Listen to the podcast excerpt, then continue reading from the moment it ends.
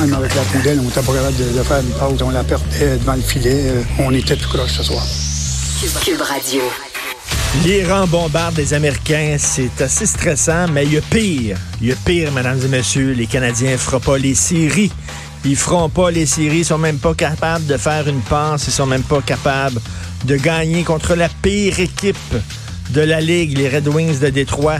On pourrait prendre tous les reportages de sport de l'année passée, puis il y a deux ans, puis il y a trois ans, puis les diffuser tels quels. On n'est pas bon, ça, ça fonctionne pas, on fera pas les séries, etc. C'est comme les reportages sur le Black Friday, où sais, il y a des affaires qui reviennent, tout le temps les mêmes histoires. On pourrait prendre ces reportages-là et les mettre aujourd'hui. Ils sont pourris, ça ne fonctionne pas. Alors donc, oui, ce matin, tu te lèves à 6 heures du matin, il fait noir, tu pognes ton journal, l'Iran bombarde les Américains. Aïe, aïe, ça commence à être inquiétant. Mais là, je veux vous lire un extrait d'un texte qui a été publié dans le Washington Post. C'est pas n'importe quoi, là. C'est pas un petit euh, site obscur Washington Post, parce que là, il y a des gens qui ont vu les milliers de personnes dans la rue en train de manifester en disant mort aux Américains, faut se venger. Puis là, ils disent, c'est pas rien que le régime qui est fâché. C'est le peuple iranien au grand complet. Alors là, il y a une journaliste iranienne, Mashi Alinejad, journaliste iranienne qui a écrit dans le Washington Post, puis elle dit là, là, vous allez tous vous calmer le pompon, là.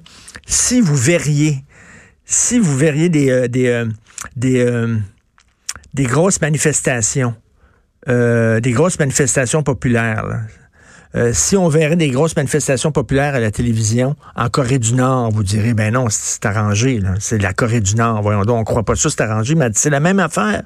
C'est le même truc, là, en, Iran. Pensez à ça, là. en Iran, toute, toute manifestation publique là, est réprimée si elle n'est pas autorisée par le régime.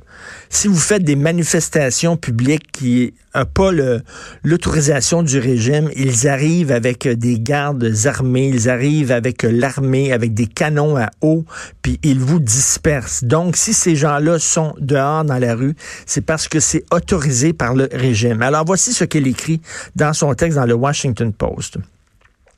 Que faire de la foule de personnes qui agitent des drapeaux en streaming sur les écrans de télévision? Sans aucun doute, Soleimani, c'est le général qui été descendu par Trump, a effectivement le soutien parmi certains fidèles et certains euh, loyaux euh, du régime. Le régime ne prend cependant aucun risque. Dans la ville de Havaz, où un grand nombre de personnes euh, ont été filmées en train de pleurer dans la rue euh, pour, euh, sur la mort de Soleimani, le gouvernement a forcé les étudiants et les fonctionnaires à assister aux cérémonies. Ce n'était pas leur décision. Ils ont été forcés à assister à ces cérémonies-là. Le gouvernement a fourni le transport gratuit. Il a ordonné aux boutiques de fermer leurs portes. Selon des vidéos qui ont été envoyées par des gens, des Iraniens, les autorités obligent les petits-enfants à l'école à écrire des petites cartes louant, euh, faisant les louanges du commandant qui a été assassiné par Trump. Ceux qui ne savent pas écrire ont été encouragés à sortir dehors pour pleurer euh, sur le cadavre de Soleimani devant les écrans de, euh, de télé, devant les caméras de télé. Certains Iraniens ont comparé le service funéraire de Soleimani à ceux qui ont été à, au service funéraire pour les nazis. Euh, à l'époque euh, de l'occupation. Elle, Madame Massid Alinejad, a dit qu'elle a 4 millions d'abonnés sur divers réseaux de médias sociaux. Elle a reçu des milliers de messages, de messages vocaux, de messages écrits, de vidéos de la part d'Iraniens dans des villes qui habitent dans des villes comme Shiraz, Ispahan, Téhéran avancent, qui sont heureux de la mort de Soleimani, qui sont contents de la décision de Donald Trump de l'avoir buté, qui disent que c'est super bon et qui disent à cette journaliste-là du Washington Post, écoutez, j'espère que les gens ne croient pas qu'on sort dans la rue euh, de façon volontaire et libre. On sort dans la rue parce qu'on est forcé par le régime. Donc, c'est ça. Il y a plein d'Iraniens qui sont contents. D'ailleurs, il y avait des manifestations à Montréal euh, de la communauté iranienne qui disait là, euh, mort aux Américains, etc. Et euh, Étienne Paris, journaliste au Journal de Montréal, est allé rencontrer des Iraniens. Et il y avait certains Iraniens qui chicanaient entre eux autres parce que il y avait des Iraniens qui étaient contents qui étaient vraiment contents. Moi, je suis pas un expert en politique internationale. On va en parler plus tard avec Luc La Liberté, qui s'y connaît beaucoup plus que moi. Je suis, quand même humble. Je, je suis pas un expert en politique internationale. Mais quand même, là, c'est un régime absolument épouvantable, ce régime-là. Là. Je comprends qu'il y a des gens qui disent oui, mais là, ça n'a pas de bon sens. On est en train de les exciter puis de les réveiller. ils n'ont pas attendu la mort de Soleimani pour s'exciter, là, les, le régime iranien. Sont toujours excités. Soleimani, c'était un gars qui est responsable de la mort de plusieurs, depuis des décennies. C'est un fou.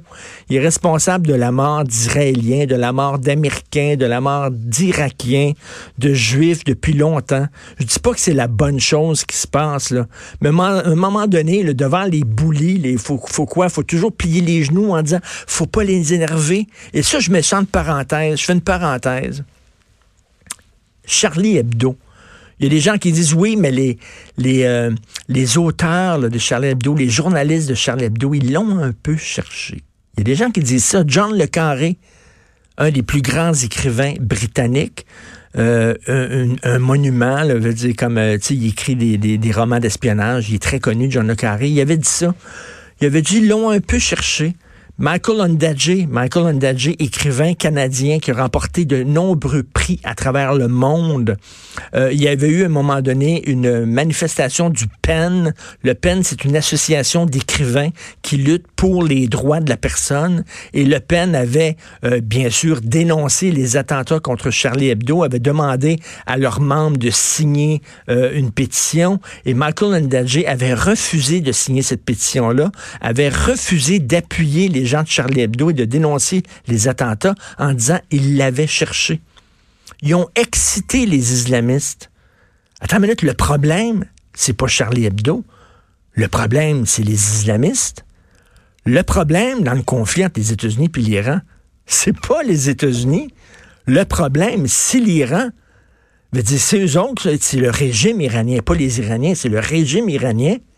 Et c'est ça le problème. Et là, il y a un texte dans le National Post, je ne dis pas là que, que ce gars-là a raison, mais il y a un texte dans le National Post de Job Robson, qui est un chroniqueur, et euh, le titre, c'est Enough with the leftist ici. Euh, blowing up Soleimani was a no-brainer, c'est-à-dire que arrêtez la gang de gauche de vous énerver là. C'était tout à fait normal qu'on le fasse sauter ce gars-là, Soleimani, qu'on l'exécute. C'est un fou furieux. C'est un, un, un terroriste. Donc, en même temps, aux manifestations, là, présentement, tu as des gens qui sont contents, sont craqués d'aller manifester parce qu'enfin, ils l'ont abattu. Puis ben, de l'autre gang. non, mais ces gens-là, ils peuvent pas manifester en Iran. Là. Ceux qui sont ben contents, ils peuvent pas manifester, ils sont en prison. Là. Ils se font tirer dessus.